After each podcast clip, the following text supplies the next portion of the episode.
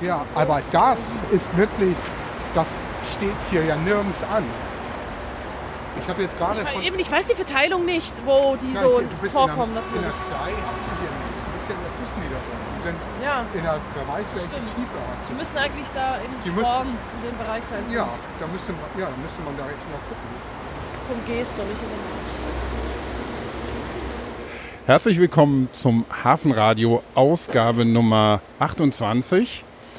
Wir sind wieder in Hamburg, wir sind wieder draußen unterwegs und wir sind wieder auf einer Ausgrabung und wieder mitten in der Stadt. Aber im Dezember waren wir ja schon mal auf einer Ausgrabung, da waren wir in der Neustadt beim Kai Suchewa, Ausgabe Nummer 27, lohnt sich auf jeden Fall zum Nachhören. Heute sind wir ja, immer noch Hamburg-Altstadt ist das, südlich vom Domplatz, also der Hamburg-Geburtszelle. Und mit dabei ist wieder Michael. Moin. Vom Archäologischen Museum in Hamburg, aber doch eigentlich Hafenradio-Podcaster und dein Co-Host, wie ich gerade eben gelernt habe. Genau, das hast du jetzt alles korrekt wiedergegeben. Und Judith Kirchhofer. Ja, guten Morgen. Morgen. Schön, dass wir hier bei dir sein dürfen. Du leitest hier die Ausgrabung, auf der wir stehen. Und ähm, um genau zu sein, wir stehen, wie schon gesagt, ein bisschen südlich vom ähm, Domplatz an einer Straße mit dem schönen Namen Hopfensack. Äh, Das äh, ist so ein kleiner Hinweis auf die Biervergangenheit von Hamburg, würde ich mal tippen. Da hatten wir Genau. auch eine, eine schöne Folge zu. Ähm, Und hier wird gegraben, weil ein neues Gebäude gebaut wird. Genau. Wie so oft, wenn die Denkmalpflege eingreift, graben wir nur aus, wenn wir graben müssen. Also sprich, wenn archäologisches Kulturgut, historisches Kultur wegkommt. Deswegen sind wir dann da, um vorher alles aufzunehmen, zu dokumentieren, was da ist, damit es erhalten bleibt, wenigstens im Archiv Ja. und im Rechner. Vielleicht, Judith, kannst du dich kurz ein bisschen vorstellen, wer du bist und was du so machst, damit die Zuhörerinnen und Zuhörer da dich so ein bisschen einschätzen können. Ja, kurze oder lange Variante. Also, Judith Kirchhofer, ich komme aus der Schweiz, wie man hier in Hamburg bestimmt gut hören kann, also den Unterschied. Und ich habe Archäologie studiert, habe dann viele Jahre in Baden-Württemberg gearbeitet und jetzt bin ich in Hamburg gelandet, weil es da, Viel zu tun gibt, viel zu graben. genau, Genau, weil wir hier ja ständig mit historisch kontaminierten Böden zu tun haben. kontaminiert. genau, kontaminiert, wie man so an der einen oder anderen Stelle sogar riecht. Ähm, aber ich glaube, es gibt so eine kleine Begrifflichkeitsverwerfung. Wir stehen hier in der Neustadt. Nein, wir stehen hier in der Altstadt, aber genau, das meinte ich. Habe ich Historisch- Neustadt gesagt? historisch Nee. ist es ja eigentlich sogar, ist es ja nicht mal die Altstadt, sondern Auch eine Art Neustadt. ein, auch eine Art Neustadt nehmen. wir. Das ist nämlich extrem spannend. Wir haben da hinten die Hammerburg und die Reichenstraße und wir befinden uns nämlich außerhalb des Heidenwalds, wenn ich das richtig sehe. ne? genau. Also ich muss sagen, von dem Bezirk jetzt Hamburg her weiß ich gar nicht, ob das jetzt Neustadt oder Altstadt Das ist. müssen ich wir würde jetzt. Altstadt tippen. Das ist noch Altstadt. Genau, aber es ist natürlich schon, genau wie beim letzten Podcast, auch ein Teil der Neustadt, die auch um 1200 neu besiedelt wurde hier. Die, auf der Reichenstraßeninsel befinden wir uns. Wie du schon richtig gesagt hast, außerhalb, also östlich des Heidenwalles, der ja bis 1240, 1260 stand. Und wir haben hier, wollen wir halt gucken, was auch außerhalb der Stadtmauer damals gewesen ist. Also wir wissen eben, dass auch hier besiedelt wurde ab 1200, planmäßig mit Händlerhäusern, mit Kontorhäusern. Aber uns interessiert auch hauptsächlich, was davor war. Die Kontorhäuser selber natürlich auch. Woher kommt denn der Name Reichenstraße? Das klingt nach Reichtum. Es gibt ja eine große und eine kleine Reichenstraße hier. Wisst ihr das, woher der Name Ganz kommt? ehrlich, ich würde schon tippen, dass die Reichen da Genau, gewohnt ich haben. denke auch. Aber Also so ganz, ich habe nie recherchiert drüber. Das müssen wir noch mal gucken, aber es ist wohl Ja. tatsächlich so, dass sie, wir mit, es mit der Besiedlung der reichen Händler an der, an der Ecke, weil die den direkten Zugang zu der Elbe hatten. Und das wäre hier auch gleich mal die Frage, wie müssen wir uns das vorstellen im 12. Jahrhundert? Mhm. Wir haben Kai letztens ja interviewt, der sich ja tatsächlich eigentlich im alten Teil der Altstadt befindet, nämlich mit der Neugründung einer Burg, der Neuen Burg. Und auf der Burg haben wir eine Besiedlung von, von au- auch Händlern. Aber hier sah das ja ganz anders aus. Ne? Hier war wahrscheinlich keine Burg. Oder war hier doch eine Burg? Du stellst die Frage nach der Wiedenburg, die ja immer wieder mal zu hören ist, der Name. Also hier stand, was ich bisher gesehen habe, noch keine Burg, aber es können immer noch irgendwelche Wälle unten kommen. Das schauen wir noch, so weit unten sind wir noch nicht. Aber ich gehe jetzt davon aus, dass es hier eine Insel war. Wir haben nördlich und südlich von der Reichenstraße-Insel waren Fleet. Also das heißt Hopfensack, Reichenstraße waren Fleet und hinter uns bei der Willy-Brandt-Straße war auch ein Fleet. Mhm. Und ich gehe jetzt davon aus, dass das hier planmäßig aufgeschüttet wurde um 1200 herum, weil das ja sonst regelmäßig überspült wurde von den beiden Fleeten. Und außerdem, man wollte halt, Mensch will natürlich nie feuchte Füße haben, deswegen hat man es aufgehöht. Und auch von unten, die Nässe zieht natürlich hoch, wenn man jetzt weit unten anfängt, seinen Fußboden anzulegen. Mhm. So Genau. weit jetzt mal die Theorie. Und heute sieht man eben und merkt man nichts mehr hier von der Insel, die hier mal war. Und wir, wir sind dann quasi, also es, äh, zur Orientierung, es kommt erst die große Reichenstraße von Ost nach West und dann die kleine Genau. Reichenstraße und dann Hopfensack. Das geht Genau. alles nahtlos ineinander über. Und südlich von uns ist die Willy-Brandt-Straße, Genau. ehemalige Ost-West-Straße, die jetzt auch so ja, so, so, so eine dicke Grenze ist zwischen dem, was dann Speicherstadt, ähm, Hafen City und der heutigen Innenstadt ist. Das so zur Verortung. Und wie gesagt, wir, wir sind parallel etwas südlich ähm, vom Domplatz. Ähm, kannst du noch mal vielleicht ähm, erklären, warum hier gegraben werden kann? Ich habe es schon so ein Genau. bisschen angedeutet, aber vielleicht noch mal zum Also Einordnen. hier ist ein Neubau geplant. Ein Motel One soll hier errichtet werden und das wird halt eine Tiefgarage haben, die, wenn ich mich richtig erinnere, 9 Meter tief unter Straßenniveau gehen soll. Das heißt, Straßenniveau hier Hopfensack ist 5 Meter. Das heißt, die gehen dann bis minus 4 runter. Und davor war hier ein Parkplatz gewesen, der nur eine einstöckige ähm, Tiefgarage hatte. Das heißt, ab, einem, ab einer Höhe von 3 Meter, 2,50 Meter sind hier ungestört die archäologischen Schichten noch unter Mhm. dieser Tiefgarage vorhanden. Und das ist genau da, wo unser Grabungszelt steht. Das ist so in der Mitte der Baustelle ungefähr. Drumherum standen dann hufeisenförmig andere Gebäude, die tiefer unterkellert waren. Da müssten auch noch jede Menge Reste der Häuser sein, aber die sind halt ziemlich gestört von Fundamenten, dass immer wieder mal irgendein Pfeiler runtergeht. Das wäre da sehr mühsam, dann übersichtlich zu graben, also um irgendwas im Zusammenhang zu Mhm. sehen. Und die Fläche ist ziemlich groß. Ich weiß nicht, so geschätzt 30 mal 15, 20 Also Meter oder noch größer. Zelt, das sind, äh, was sind 27 mal 15, also 405 Mhm. Quadratmeter im Zelt. Wir haben aber auch schon außerhalb des Zeltes, das geht eigentlich noch ein bisschen weiter, die Grabungsfläche, aber da Winter ist, konzentrieren wir uns einfach mal in den Bereich im Zelt und mal gucken. Draußen haben wir auch schon angefangen auszugraben. Das wäre auch interessant, weil wir da in dem mittleren Bereich der Kontorhäuser sind. Und da ist auch schon eine Latrine oder Brunnen, ich weiß es noch nicht, rausgekommen aus Holz. Und das sind eigentlich immer sehr schöne Fundstellen, weil in, in Kloaken, also in Latrinen, Mhm. Oft sehr schöne Funde gemacht werden, Ja. weil da oft Sachen reingefallen sind die man oder nicht mehr rausholen will, aus Gründen. und die auch weich gefallen sind und, Und die weich ganz, ganz genau. Auch, auch, richtig. Äh, wa- waren das auch ähm, so spontane kleine Mülleimer dann oder große? Auch man hat da alles reingeschmissen, Ja. außer auch wenn irgendwas kaputt gegangen ist, hat man es, also denke ich auf jeden Fall Mhm. auch reingeworfen. Ich hatte das mal bei einem Kloster in, in Baden-Württemberg, hatte ich eins ausgegraben. Da hat man, da weiß man, dass eine der Priore eine ansteckende Krankheit hatte. Und da hat man sein ganzes Geschirr, das war so ein Zinngeschirr mit Stempeln, hat man wirklich komplett entsorgt in dieser Kloake. Die waren so ineinander schön, die ganzen Mhm. Teller, die Ernst? eigentlich heil das ist ja wie waren. ein Hortfund schon. Ja, das war ganz schön. Das war in der Kartause in Freiburg. Ah. Und wie datiert das? Also das ist Das ja, war, da, glaube ich, auch so 1500 war der Herr Reisch hieß der. Aber das ist dann Also ja eher 1510, 1500, sowas war eine das. Deponierung, weil man es mit was Schlechtem in Verbindung gebracht hat. Ich meine, dass man sich infiziert, weiß man ja erst im, im, im 19. Eigentlich Jahrhundert. ja. Das ist spannend. Es ist jetzt eben nicht 100% festgelegt, aber es passte gut zusammen mit dem, was wir wussten, was wir Stark. herausgefunden haben.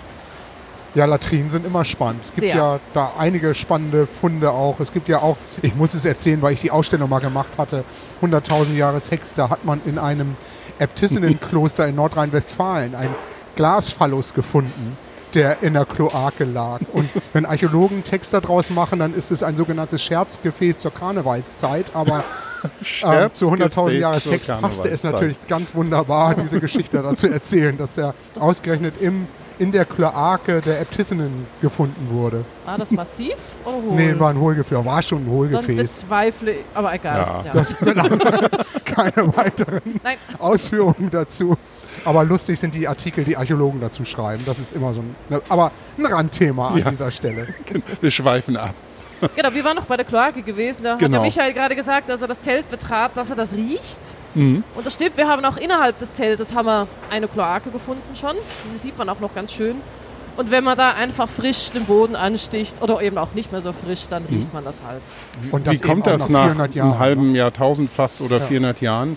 Das Ähm, jetzt ist das luftdicht abgeschlossen über die Zeit und, und Es war konserviert? luftdicht abgeschlossen, da waren ja so viele Lagen, andere Sachen drüber, Bauschutt und Kleie und so. Mhm. Aber jetzt, warum genau das noch riecht, das weiß ich, muss den Chemiker fragen wahrscheinlich. Aber kann man dann ähm, auch aufgrund der Zusammensetzung die Ernährung ein bisschen rekonstruieren von den Menschen, die hier gewohnt haben zu der könnte man Zeit? bestimmt, aber ich denke, also gerade in den untersten Lagen, das ist schon so richtig so zu Humus, so zum torfartigen Mhm. Material geworden. Also ich nehme an Kerne und so könnte man das schon noch rausfinden. Ja, aber kein komplettes Ja, Bild mehr wobei, machen. wobei man in Lübeck ja kürzlich eine Kloake ähm, auch DNA-mäßig untersucht Hm. hat und man konnte da nachweisen, dass ein Händler an irgendeiner Krankheit gelitten hat und diese Krankheit haben sie, oder diese DNA haben sie exakt in England, ich meine in York auch nochmal nachgewiesen. Ich muss mal gucken, ob ich den Artikel nochmal finde. Also Erhaltungsbedingungen in Kloaken sind toll und ich weiß, dass aus dänischen Ausgrabungen Kloaken auch in Klöstern und jetzt politisch völlig korrekt konnte man sogar noch Samen ähm, wieder keimbar machen. Also so diese und das ist schon schon extrem spannend, dass man also im Klostergarten wieder ähm, anhand der Samen, die man in den Kloaken gefunden hat, rekonstruiert. Mhm. Dann Also, auch alte Sorten und so. genau, Das die waren noch keimfähig und das ist extrem spannend. Das toll. Kloaken sind immer ein, wirklich ein Fundus. Fundgrube. Ja, im wahrsten Sinne. Ja. ne? Ja, also ich wollte gerade sagen, also mutiert zur Goldgrube über die Jahrhunderte von einer ganz anderen Grube.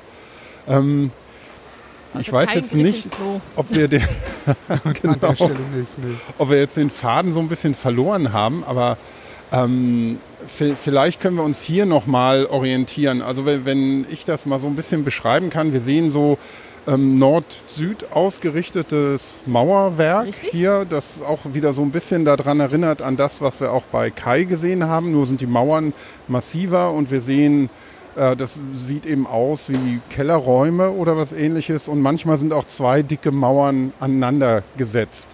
Vielleicht Genau. kannst du ein bisschen so die, die Mikrotopographie hier mal erklären. Ja, also hier, wo wir im Zelt stehen, werden, haben wir insgesamt drei Parzellen. Und das sind jetzt Parzellen, die auf jeden Fall bis um 1900 oder auch bis zum Zweiten Weltkrieg dann so bestanden haben. Die Parzellengrenzen sind deutlich gekennzeichnet durch diese doppelten Mauern. Ähm, jetzt zum Niveau. Wir hatten es einmal grob hochgerechnet. Wir haben von einem der Häuser hier noch einen Grundriss gefunden. Das weiß ich auch, dass es dann 1695 erbaut wurde, das Haus. Und da haben wir mal auch einen Aufriss dazu und haben so geschätzt, wir sind unterhalb der Kellerfußböden der Häuser mit diesen Ziegelmauern. Also von denen habe ich leider keine Fußböden mehr. Jetzt die zwei Mauern nebeneinander sind auch ganz interessant, weil in Hamburg gibt es schon mindestens seit dem 13. Jahrhundert eine Brandschutzverordnung, wo eben vorschreibt, dass wenn zwei Häuser aneinander stehen, müssen sie zwei eigene Mauern haben, damit das Feuer nicht so schnell rübergreift. Und was man hier auch sehr schön sieht bei uns, sind, dass die Mauern aus verschiedenen Ziegeln, aus verschiedenen großen Ziegeln gemauert sind. Also die eine Mauer hier ist aus großen sogenannten Klosterformatziegeln gebaut. Die ist also allein anhand der Größe der Ziegel und anhand des Mauerverbundes kann ich sagen, dass das eine ältere Mauer ist. Ich sage jetzt mal 15. Jahrhundert. Und die Mauer daneben ist aus viel kleineren Ziegeln gebaut und hat auch einen anderen Mörtel, so einen weißen Kalkmörtel. Also da würde ich schätzen, die wurde echt 1695 erst errichtet, dann die zweite Ziegelmauer, die dran stößt. Für das Haus, das bis zum Zweiten Weltkrieg hier gestanden hat. Mhm. Also das war wirklich äh, alte Bebauung dann, die im Krieg zerstört wurde. Genau. Die hier also war. die Mhm. Ziegelmauern hier, die Häuser, die Mhm. da drüber standen, die wurden im Zweiten Weltkrieg zerstört. Also das würde dann äh, bedeuten, dass dieser große Brand 1842 oder 41? 42. 42 hier in Hamburg nicht hier rüber gefegt ist oder ähm, Ich hab mich wissen wir das nicht genau? Ich habe mich das gerade heute Morgen gefragt. Also ich meine, dass der nicht bisher hierher gereicht hat, der große Mhm. Band, aber ich bin nicht sicher. ja, ja. Ich wollte es heute noch irgendwie nachprüfen, aber kam nicht mehr dazu. Ähm, wenn, wir, mal- wenn wir mal hier reinschauen, einfach so ein, ein Beispiel, dann sieht man ja, dass die, die einzelnen Parzellen nicht so riesig sind. Also die sind, ich weiß nicht, 2,50 Meter breit und ähm, die Nee, Länge lässt schon- sich nicht Die so... Parzelle geht ja von da bis da. Das sind jetzt hier einmal, ich glaube, das sind 9 Meter. Ja, Das Haus daneben, das war viel größer, das war 12, 12,5 Meter ah, breit. okay, ja. Also da haben wir die Außenmauer nicht von dem Ja. Haus. Und das hat ja noch eine andere, also die sind sehr verschieden groß, die Parzellen, was mich Mhm. auch ein bisschen wundert hier. Aber es liegt wahrscheinlich daran, dass die Insel ja so spitz zuläuft hier, Ja. dass man dann irgendwie sich da anpasste, ne? An Ja. das, mhm. an die Gegebenheiten. Aber was auffällt im Gegensatz zu der neuen Burgbebauung, ähm, die, die, die Häuser sind wirklich größer. Ne? Das ist wirklich Mhm. Ich habe bei Kai noch nicht gefragt, wie groß seine Häuser sind, aber den Eindruck hat man, wenn man mit dem deutlich Zelt schmaler. steht. Ja. Er hat, auch von der Breite her, das Ja. müssen ich echt mal vergleichen. Aber er hat natürlich auch noch diese Rundung. Also er ist ja auf, auf dem Ja. Nikolai-Fleet, das ist ja so eine runde Insel. Ich muss gerade überlegen, wo ist denn die Giebelfront gewesen? An der breiten oder an der schmalen Seite? an der schmalen Seite. ja, also zum, dann zum haben wir es ja schon erklärt. Das ist die deswegen so schmal. Und Weil sie dann nach hinten hin breiter werden. Ach so, meinst du? Also, ja, achso. Es ist ja rund. Und du kannst ja kein stimmt, Viereck ja. auf Stimmt, einem du musst, hast Rund ja ein machen. Segment dann, genau, Und hier haben wir es doch einigermaßen gerade, also hat Ja. leicht schräg zulaufend. Da Mhm. konnte man richtig. Aber wenn die hier trotzdem größer sind als bei Kai, dann haben wir hier vielleicht äh, tatsächlich ein bisschen wohlhabendere Menschen als da drüben. Kai hatte ja sowas, wir hatten ja gesagt, ge- gehobene Mittelschicht wäre es schon gewesen da drüben. Und ähm, weiß man denn, wer hier gewohnt hat? Welche Menschen, welche Berufe? Also wir wissen jetzt eben aus historischen Quellen, dass um 1200 hier Graf Adolf III. Ähm, hier die Händler ansiedeln hat lassen. Mhm. Also das heißt, da kamen wahrscheinlich von außerhalb Händler, die hier angesiedelt haben. Und ich jetzt persönlich würde tippen, wenn jetzt jemand von woanders her, hierher zieht, würde er schon ein bisschen Geld mitgebracht haben, weil er ja Mhm. auch eben dann ein neues Haus bauen muss und ein neues äh, Handelsnetz aufziehen muss und alles. Also ich würde schon sagen, die hatten etwas Geld. Mhm. Jetzt von der Lage her weiß ich jetzt nicht, was beliebter war, die Nikolai-Fleet-Insel da oder hier.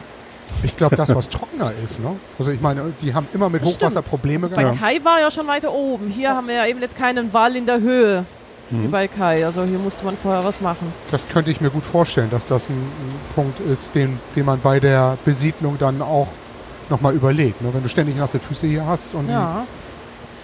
Auf jeden Fall später noch ähm, kann man schon davon ausgehen, dass reichere Leute hier gelebt haben, weil die Kontor, es gibt ja noch Fotos von den Kontorhäusern hier vor dem Zweiten Weltkrieg, die Mhm. sahen schon sehr prächtig aus. Ja. Und zu den Berufen kann ich sagen, also ich hab, du hast ja erzählt, du hast einen Podcast dazu gemacht, du weißt es besser als ich. Weiß man ja, dass im 1450 rum hat ja Bier, Hamburg sehr viel Bier exportiert. Und der Name Hopfensack weist ja auch schon darauf, dass hier wahrscheinlich äh, mit Hopfen gehandelt wurde Mhm. und dadurch das Tor hier vielleicht reingebracht wurde. Wir haben hier auch einige Feuerstellen, wo ich auch davon ausgehen kann, dass da vielleicht irgendwas mit Bier noch gemacht wurde. Also Mhm. und auch in historischen Quellen, wir hatten neulich einen ganz interessierten, also einen, einen Passant, der mitgekriegt hat, dass hier gegraben wird und der betreibt privat Anforschung. Und er meint auch, dass irgendeine Vorfahren hier genau in diesem Haus, das wir da sehen, gelebt haben. Mhm. Und er hat dann auch schon so ein bisschen recherchiert. Und da ist halt auch ein Bierbrauer mit dabei. Ja. Das war dann auch so 1500 rum immer gewesen. Ja. Also ziemlich sicher kann man hier auch sein, dass Bier gebraut wurde Ja. in den Häusern hier. Ja, es ist spannend, weil ge genau so eine ähnliche Geschichte hatte Kai ja auch, dass auch da Leute hinkamen und gesagt haben, ah, hier hätten Vorfahren von ihnen gelebt. Das Und ist immer so, wenn man in der Stadt gräbt, Ja. da kommt immer jemand, der sagt, ja, hier hat meine, was weiß ich, Urgroßmutter. Ja.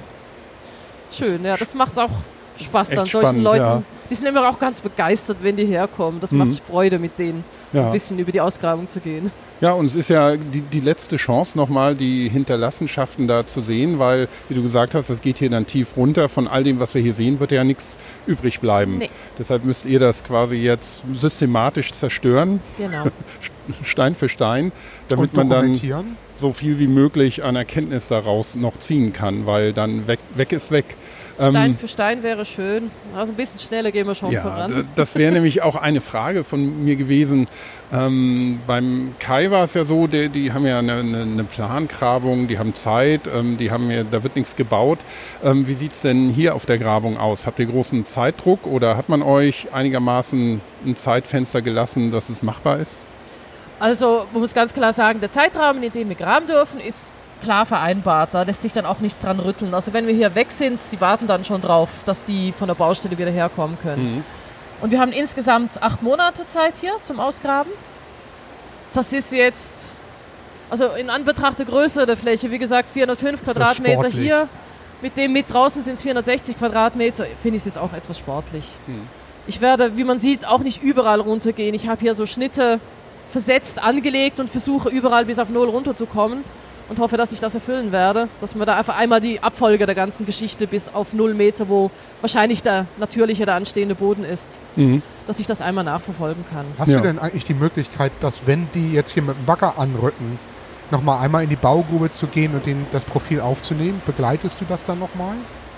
Also geplant ist es nicht, aber die Möglichkeit gibt es meistens. Also wenn man mit denen redet und so und Dass man das nochmal klappt macht. das schon ne? meistens, wenn ich jetzt sehe, ah, hier wäre noch was super Spannendes. Aber es ist dann halt schon mit dem Bagger im Nacken irgendwie schnell mal. Ja, Es ist nicht schön, aber habe ich durchaus auch schon gemacht. das weiß ich, dass du das auch schon machen musstest. Ähm, wenn ich mich umgucke, sehe ich hier auch überall immer wieder Holzreste. Ja. Und ähm, ich glaube, die Erhaltungsbedingungen sind ja allgemein hier in, in Hamburg im, im Alt- und Neustadtbereich ganz gut für, für Holz und anderes Organisches, weil es eben ein recht feuchter Untergrund ist. Ähm, was habt ihr denn bisher an Holzfunden hier ähm, gemacht? Ja, wo du gerade hingedeutet hast, das ist eine äh, Abwasserrinne. Oder Moment, ob es ein Zu- oder Abwasser, frisch oder Abwasser ist, kann ich noch nicht sagen. Mhm. Weil sie ist relativ schmal. Abwasserrinnen sind meistens etwas größer als Zuwasserrinnen. Die ist auch aus einem Stück Holz gefertigt. Und wenn man einmal weiter verfolgt, in zwei Schnitte weiter, da gibt es auch wieder eine weitere Abwasserrinne. Die ist jetzt nicht so gebaut aus einem Stück Holz, sondern nur so aus Wänden links und rechts. Also das heißt, sie hatten früher halt auch schon ihre Schwierigkeiten mit dem Wasser.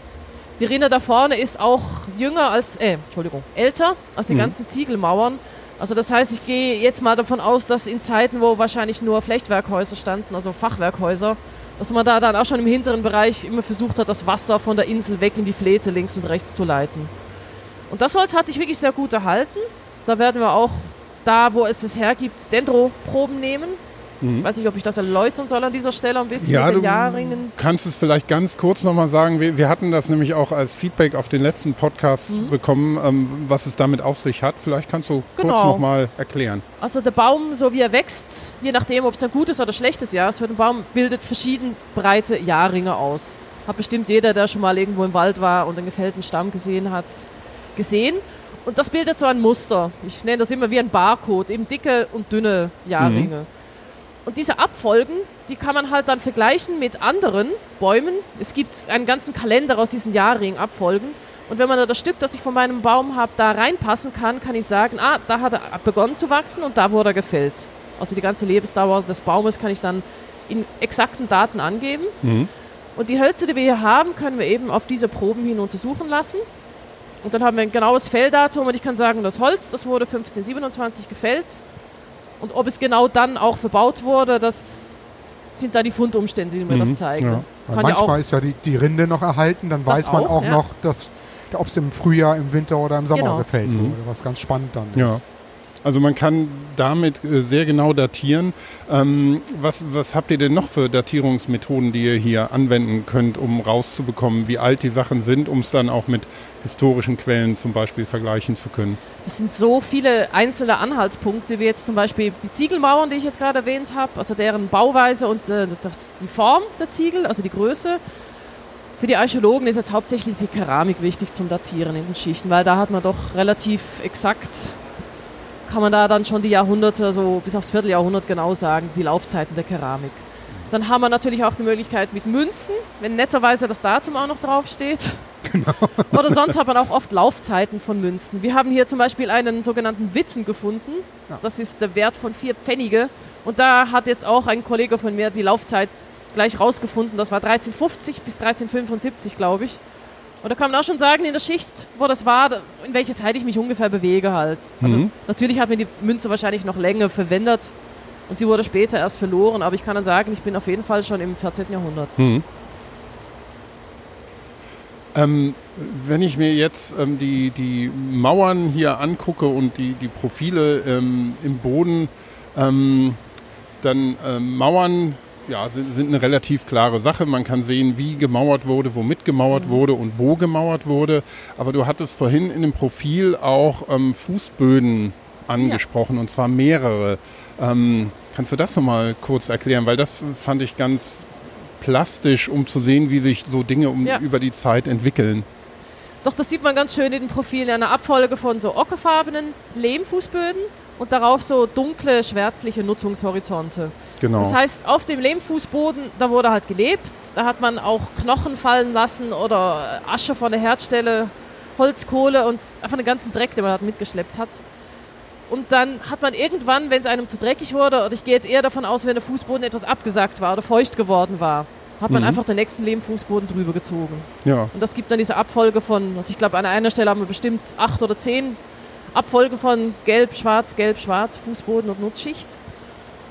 Und ja, das ist das, was ich jetzt gerade Mhm. zu Fußböden sagen kann. Ähm, Und damit kannst du auch datieren, ne? wenn du Funde Ja. dann da drin hast. Ja, Im Idealfall genau. hat man mal so einen Ansatz nochmal. Das nennen wir dann ja relative Chronologie. Ne? Mhm. Unten ist im Idealfall der älteste und oben das Stück der Torte, der Oberboden, der ist dann das, das jüngere. Im Idealfall. Ja, nur irgendwie bei diesen Fußböden, das sind so dünne Lagen. Das Genau. Ist, und man hebt ja auch, wenn man was Wertvolles verloren hat, hebt man es ja auf. Ja. Und da es jetzt hier eben, bislang kann ich es nicht Wenn nachweisen, nicht gebrannt hat oder so, also die Mhm. Leute mussten nicht fluchtartig hier das Gebäude verlassen. Das heißt, sie haben schon mitgenommen, was, Was es gab. war. Jetzt außer da hinten in der einen Schicht, wo wir auch schon unterhalb dieser Lehmfußböden sind, das ist, muss irgendeine Nutzschicht gewesen sein, als die Insel hier aufgehöht wurde. Da kamen wirklich viele Metallfunde raus. Also da war ich ganz erstaunt. Da kam eben auch der Witten raus, von dem ich gerade gesprochen habe. Da gab es auch so Fibeln, mehrere Fibeln schon aus Silber, die wir gefunden Ach. haben. Fibeln sind Gewandspangen, Genau, also so mit um- dem wie eine Sicherheitsnadel. Um Ne? so einen Mantel, so ein, so ein Pellerino oder sowas Mhm. zusammenzuhalten vorne. Mhm. Und vor allem kamen da ganz, ganz viele, also ich, bestimmt schon über 50 Kalfatklammern raus. Das sind Teile, die man beim Schiffsbau verwendet, um die Schiffsplanken vom Schiff miteinander zu verbinden. Mhm. Dazwischen kommt noch so eine teerartige Masse, dass es Genau. da einfach dicht Bast gemacht wird. Teer, genau. Und da haben wir wirklich sehr viele von diesen Klammern. Also ich würde sagen, wir befinden uns am Fleet. Ganz klar, dass da halt die Schiffe, bevor sie nach Hamburg rein schipperten, hier auch nochmal ausgebessert wurden Mhm. oder sowas. Ja, Wäre auch nochmal ein weiterer Handwerksbereich, der hier auf jeden Fall betrieben wurde. genau. Das, das ist, äh, finde ich, dann auch das Spannende, wenn du hier wirklich aufgrund der Funde so eine ähm, ja, Gewerbestruktur auch nochmal rekonstruieren kannst unter Umständen.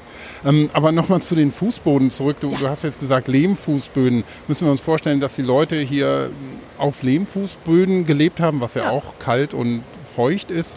Oder gab es dann auch, ähm, auch zu der Zeit mehrere Etagen, dass man einen Holzfußboden dann auch hatte? Und, aber im Erdgeschoss kann man sich einen richtigen gestampften Lehmfußboden vorstellen. Genau, also ich würde, ob das jetzt Erdgeschoss oder Keller ist, jetzt die Zeit von den Lehmfußböden kann ich jetzt nicht exakt sagen, aber das Mhm. waren Lehmfußböden, die werden ja hart mit der Zeit, Ja. wenn man immer wieder drüber läuft. Wenn man jetzt nicht mit eimerweise Wasser da kommt. Mhm. Da hat man wirklich nur auf diesen Lehmfußböden gelebt. In den späteren Phasen, also von den Ziegelhäusern, sage ich jetzt einfach, da hat man natürlich auch Dielenfußböden gehabt, deswegen, Mhm. also Holzfußböden oder auch Steinfußböden. Wir haben ja auch Überreste, sieht man es noch doch von einem kleinen Kopfsteinpflaster da hinten. Ja, Also da hat man auch andere Materialien, also stabilere, robustere dann genommen. Wahrscheinlich auch, weil hier im Kellerbereich dann Sachen gelagert wurden, Ja. wie eben Fässer vom Bierbrauen oder sonst welche Sachen. genau. Es war wahrscheinlich auch eine Frage von was vom Raumklima Man haben ähm, man wollte. haben wollte. Genau. Ne? Und was Das- du in den Räumen gemacht hast. Ne? Ich könnte mir vorstellen, Ja. so ein Kopfsteinpflaster ist strapazierfähiger, Mhm. da machst du halt eben auch was drauf auf dem Lehmboden. Lagerst Holzfuß- du. Und Holzfußboden sowieso. Mhm. Das ist dann eher so repräsentativ Ja, dann genau. im Erdgeschoss, im Empfangsbereich. Genau, und wir, wie gesagt, wir stehen hier mittendrin in der Ausgrabung und direkt ähm, vor uns ähm, ja, ist ähm, auch ein Boden, aber da sind Mauerreste und auch Das große ja. Also Steine das Ja. habe ich nämlich noch mit, nie gesehen. mit Zahlen drauf, die ihr aber draufgesprüht habt Ja, in Sind nicht von Leuchtfarbe. alt, nee. Ähm, ja, was, mit was haben wir es da zu tun? Das ist so ein Knackpunkt gerade. Da habe ich jetzt lange Zeit schon rumgerätselt, weil es ist kein Fußboden als erstes. Wir haben von, also schon über einen Meter weiter oben, haben wir da immer eine Herdstelle gehabt. In der Mitte ist so ein Viereck, ist so zwei Meter mal 80 Zentimeter, ausgelegt mit Ziegeln und darauf waren immer Brandspuren. Also eine Herdstelle, eine Brandstelle. Und links und rechts davon sind so massive Mauern aus Bruchziegeln, wo auch immer diese großen Findlinge drin sind. Also die sind ja jetzt auch so 30, 40 Zentimeter im Durchmesser, diese runden Kiesel. Und am Anfang dachte ich, sind das jetzt Stützkonstruktionen für die Mauer, weil das vielleicht der unebene, der, der, der weiche Untergrund hier das alles wackelig gemacht hatte. Aber inzwischen bin ich der Meinung, dass es sich um eine Fußbodenheizung hält. Mhm. Und dass die großen Findlinge die Hitze von der Herdstelle dann gespeichert haben und dass Ja. man da irgendwie die Fußböden damit beheizt hat. Kann ich mich jetzt noch nicht festlegen, aber das würde irgendwie passen. Also wir befinden Mhm. uns ja im Kellerbereich. Mhm. Das Einzige, was mich noch ein bisschen stört, das ist jetzt der hintere Teil des, des Vorderhauses von diesen Dielenhäusern. Und eigentlich würde ich eine Fußbodenheizung eher im mittleren Teil, wo die Leute gewohnt haben, erwarten, dass man es da warm hatte. Aber ja, oder ein Funktionsofen. Also ein Röst. Ja. Ich dachte auch gerade an Dörr- Bier und. ja, ich dachte, ähm, Malz dachte ich auch mal, Malz Malz rösten. und Dörren und sowas. Aber Das ist diese ja massiven Wände, die ja, sind einfach wirklich absolut. dick, diese Wände. Die sind ja über einen Meter dick da und der hier, ja, das gehört ja auch hier dazu. Das sind ja 1,50, knapp zwei Mhm. Meter. Aber das, ja, habe ich auch lange rumgerätselt. Wir sind auch relativ langsam runtergegangen, Schicht für Schicht, um zu gucken. Ich dachte auch immer, so ein Fußboden mit diesen Ziegeln. Mhm. Aber das mit der Heizung würde für mich jetzt einfach mal passen, auch wenn die Lage im Haus vielleicht dagegen spricht. Ja. Aber wenn man sich am Schluss dann nochmal anguckt und vergleicht vielleicht mit anderen ähm, Ausgrabungen, wo man sowas gefunden hat, da gibt es schon die eine oder andere, dann weiß ich vielleicht mehr. Ja, ja, äh, das ist äh, sowieso dann die Frage, wie wie individuell ist denn die Bauweise zu der Zeit? Hat da jeder sein Haus genau so gebaut, wie, wie er das gerne wollte oder wie es am praktischsten war? Oder gibt es bestimmte Häusertypen, auch in so einer Stadt wie Hamburg, ähm, die jetzt nicht von der Stange, aber vom Prinzip her immer ähnlich gebaut wurden, dass es auch so ein mehr oder weniger einheitliches Bild gab? Weiß, wissen wir darüber was? Also ich weiß jetzt eben von hier, wo wir hier graben auf der Reichenstraßeninsel, dass dieses sogenannte Kontorhaus oder das Dielenhaus hier gebaut wurde. Das ist vom Typ her schon immer ähnlich. Das im vorderen Bereich das Vorderhaus eher repräsentative, repräsentative Räume hatte. Mhm. Und dann auch noch so eine große Halle mit einer Galerie oben, einer Holzgalerie, wo man mit der Treppe hochkam. Ja. Und darüber dann noch ein weiteres Stockwerk und der Dachstuhl. Und da hat man jetzt auch die Grundrisse von diesen ganzen Häusern aus dem 17. Jahrhundert. Also hat man viele davon erfasst. Das ist wirklich immer ähnlich vom Typus her. Immer dem Gelände angepasst. Also jetzt eben diese spitz zulaufende Insel hier oder bei Kai da die runde Mhm. Insel. Aber sonst würde ich schon sagen, dass jetzt im Mittelalter eher individuell gebaut wurde. Also ich kenne es jetzt auch von anderen Baustellen, dass auch selten rechte Winkel bestehen. Man hat eine Mauer halt mal irgendwie hier das Fundament gebaut und das aufgehende Mauerwerk ist dann auch schon leicht schräg dazu.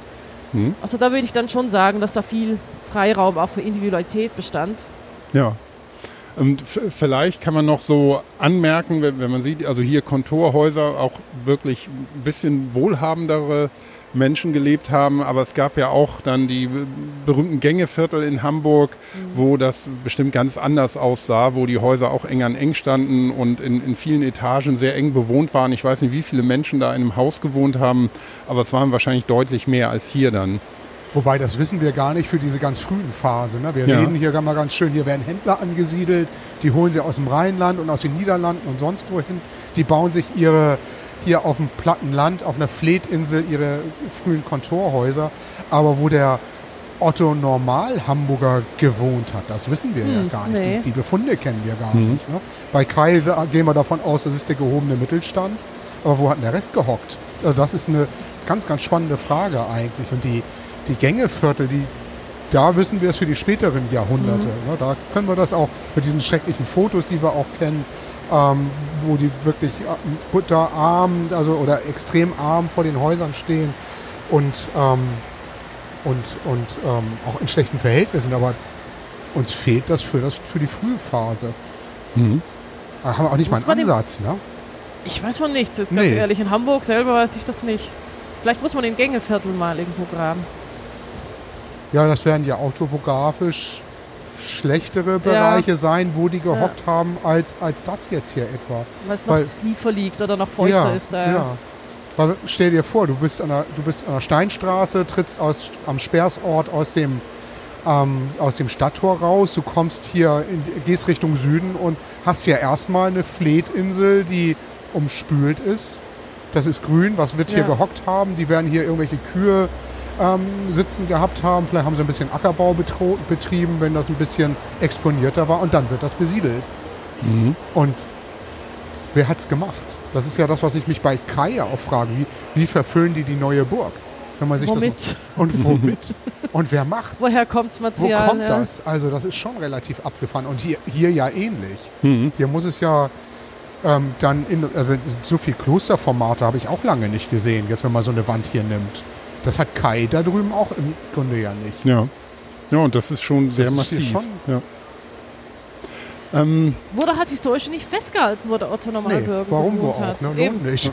Nur die besonderen oder ja, die Händler halt. ähm, ich hätte noch mal ähm, eine Frage zur Grabungstechnik, wie ihr hier so strategisch vorgeht. Ähm, wir haben ja bei der, bei der neuen Burg oft so den Fall gehabt, dass man wirklich hohe Profile hat, also dass man ganz, ganz tief runter ist und ein, am Ende ein tiefes Loch hatte, eine große mhm.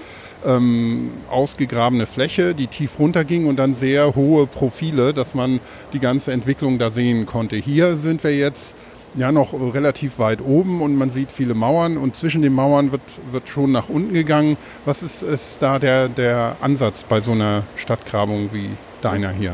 Das, was du gerade angesprochen hast, war wahrscheinlich die Grabung am Großen Burst da. Mhm. Da hatten wir schon auch Planer dazwischen. Also du bist wahrscheinlich gegen Ende gekommen, da hattest du die hohen genau. Profile, aber da hatten wir genau wie hier auch eigentlich so in 40 Zentimeter Schritten sind wir runtergegangen, zwei Spaten tief.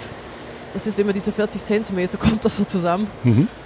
Und genauso gehe ich hier eigentlich auch vor, dass ich jetzt hier auch gerade im oberen Bereich jetzt eher vielleicht nur 20 cm runtergegangen bin, weil einfach eine Herdstelle nach der anderen kam.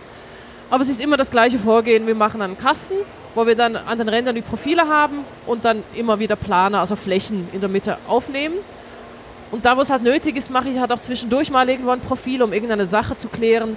Da hinten zum Beispiel haben wir auch jede Menge Gruben fin also wahrscheinlich Punktfundamente, da liegen auch so Hölzer drin, so viel nochmal zur Holzerhaltung. Und ich habe keine Ahnung, in welchem Verhältnis diese Gruben zueinander stehen. Dann lege ich jetzt auch einmal ein kleines Profil dadurch an, um zu gucken, welche Grube ist älter, welche ist jünger, welche schneidet die andere. Ja. Aber vom Vorgehen her würde ich jetzt sagen, ist das genau das gleiche wie ja. bei der neuen Burg. Mhm. Wie sieht es aus mit Wasser? Ja, das ist ein Problem hier. Und zwar deswegen, weil es ist eine große Baustelle hier um uns herum. Und wir sind halt immer am tiefsten Punkt.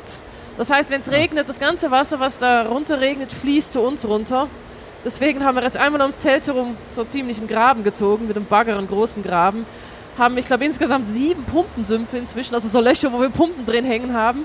Einmal draußen, um das Wasser draußen zu halten, aber die Mauern, durch die ganzen Ritzen und durch die Sandschichten kommt halt immer trotzdem das Wasser rein. Und haben wir hier drinnen Schnitten auch immer kleine Pumpensümpfe. Und also wenn man sich einmal umguckt, sind überall nur Schläuche, wo dann ja. große ja. Pumpensümpfe draußen führen. Also es ist kein Grundwasser, es ist das Wasser, das aus den Schichten von draußen kommt. Und eben diese wasserführenden Mauern. Und unterhalb der Mauern ist auch immer einfach nur Ziegelbruch und Sand und da kommt immer das Wasser raus. Mhm. Wie, wie haben die denn hier gebaut? Also nochmal das Bild, 12. Jahrhundert, hast hier ein Ackerland, eher feucht, um von Fleten oder natürlichen Arm der Elbe umgeben. Was, was haben die dann gemacht? Wie, wie haben die dann die ersten Häuser hier gebaut? Also die ersten Häuser wissen wir jetzt auch schon aus eben ein paar anderen Ausgrabungen an der Reichenstraßeninsel waren Fachwerkhäuser, also mhm. Flechtwerkhäuser. Also aus Holz gebaut dann. Und was willst du jetzt mit wie wissen nochmal? Ja, also, wenn ich so eine Mauer, die steht, steht genau. die jetzt einfach hier auf dem Kleiboden oder? Ja. Oder genau, nee, da haben wir. Eben, genau, eben nicht. Also natürlich wie man, wenn man sich umguckt, alle Mauern laufen eigentlich, äh, sacken ab, mehr oder weniger. Das heißt, man muss irgendein Fundament machen, ein stabiles. Auf dem feuchten Kleiboden hatten wir jetzt bei diesen Ziegelmauern, hatten wir jetzt hier hauptsächlich horizontal liegende lange Hölzer oder Baumstämme. Darauf kam dann eine Packung von Ziegelbruch, Sandgemisch oder, oder Lehm-Sandgemisch und darauf erst hat man die Mauer errichtet.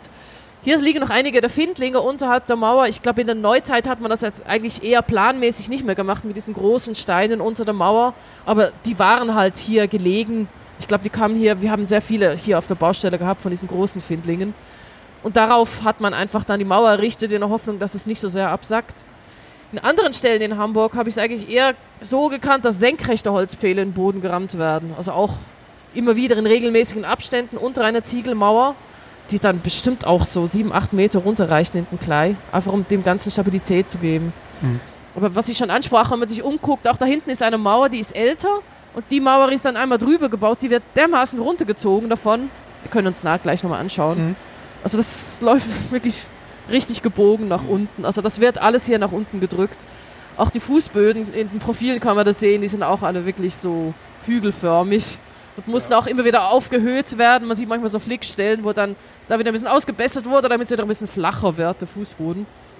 Ja, der Untergrund war zum Bauen hier noch nie der allerbeste. Und in Hamburg stehen ja auch nicht so die gigantischen Hochhäuser und man sieht es bei der Elbphilharmonie, was die für einen Aufwand getrieben haben, um die, die Fundamente zu sichern, da zu, zu sichern, damit dieser ganze hohe Aufbau ähm, funktioniert und nicht alles da in der Elbe versinkt. Also das ist schon ein schwieriges Gelände. Von daher ist das ähm, echt eine spannende Frage, wie man das, wie man die Fundamente gestaltet hat. Und ja, sie haben ja letztendlich lange gehalten.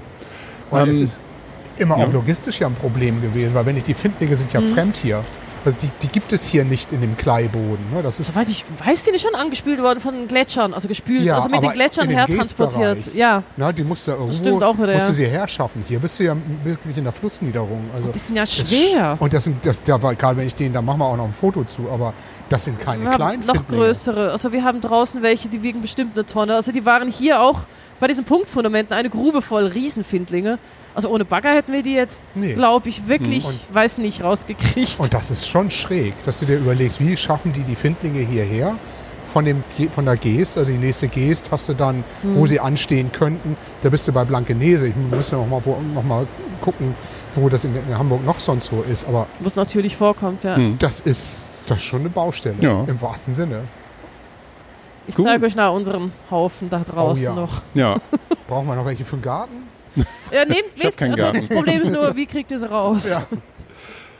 Judith, ähm, gibt es sonst noch was, was wir jetzt hier vielleicht nicht auf den ersten Blick sehen, was du vielleicht als, als ähm, schon frühes Highlight von der Grabung hier sehen würdest, wo, wo du beeindruckt oder überrascht warst?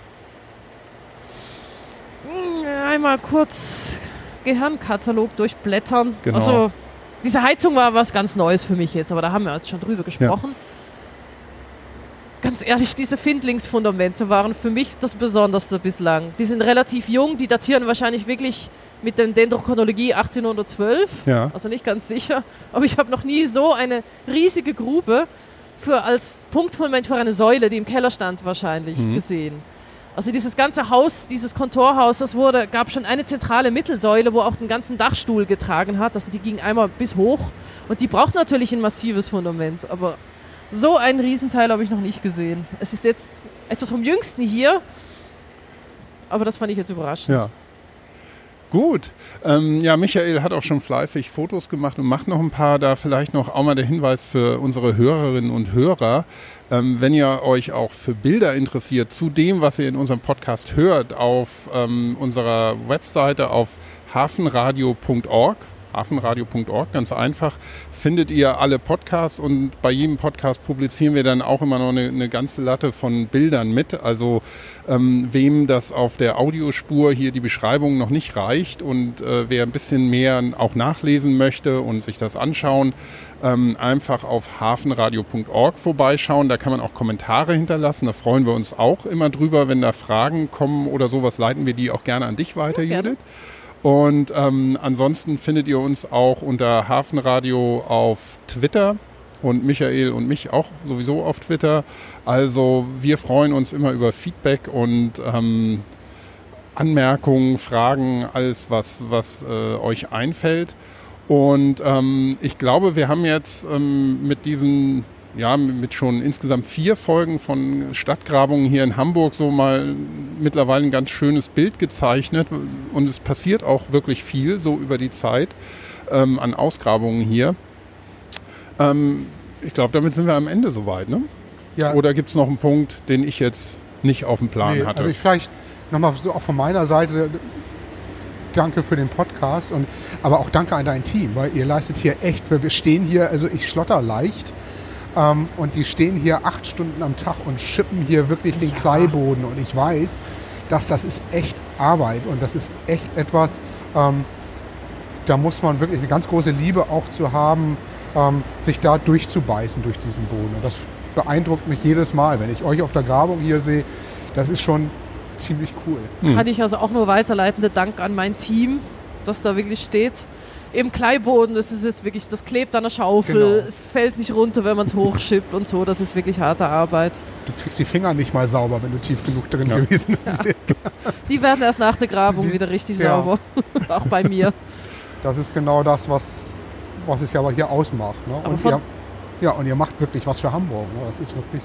Ja klären die Geschichte Hamburgs ja. hier. Mhm. Die sind auch wirklich motiviert. Wir haben jetzt ja auch, wir sind ja sieben Grabungsarbeiter haben wir hier und drei davon sind vom alten Team, also sind schon länger dabei. Und auch die neuen sind aber trotzdem motiviert und eben interessiert. Das lässt jetzt nicht nach, dass man irgendwann keine Lust mehr hat am Schaufeln oder so. da möchte ich mich auch bedanken bei meinem Team. Das, ist, das läuft wirklich sehr gut. Ja, in diesem Sinne, das ist doch ein schönes Schlusswort. Ich bedanke mich auch bei allen unseren Hörerinnen und Hörern für das Interesse und wie gesagt äh, Feedback, aber auch natürlich Sternchen auf iTunes sind immer willkommen. Und ähm, Judith, nochmal vielen Dank, dass du dir die Zeit genommen hast. Und Gerne. ja, vielleicht schaffen wir ähm, später im Jahr nochmal eine zweite Runde, dass Sollten wir dich und Fall den machen. Kai nochmal besuchen und so ein kleines Update nochmal geben. Weil ähm, wir sind ja noch relativ hoch. Wer weiß, was noch alles unter unseren Füßen hier ist. Okay, Danke. Vielen Dank. Tschüss. danke auch. Tschüss. Tschüss.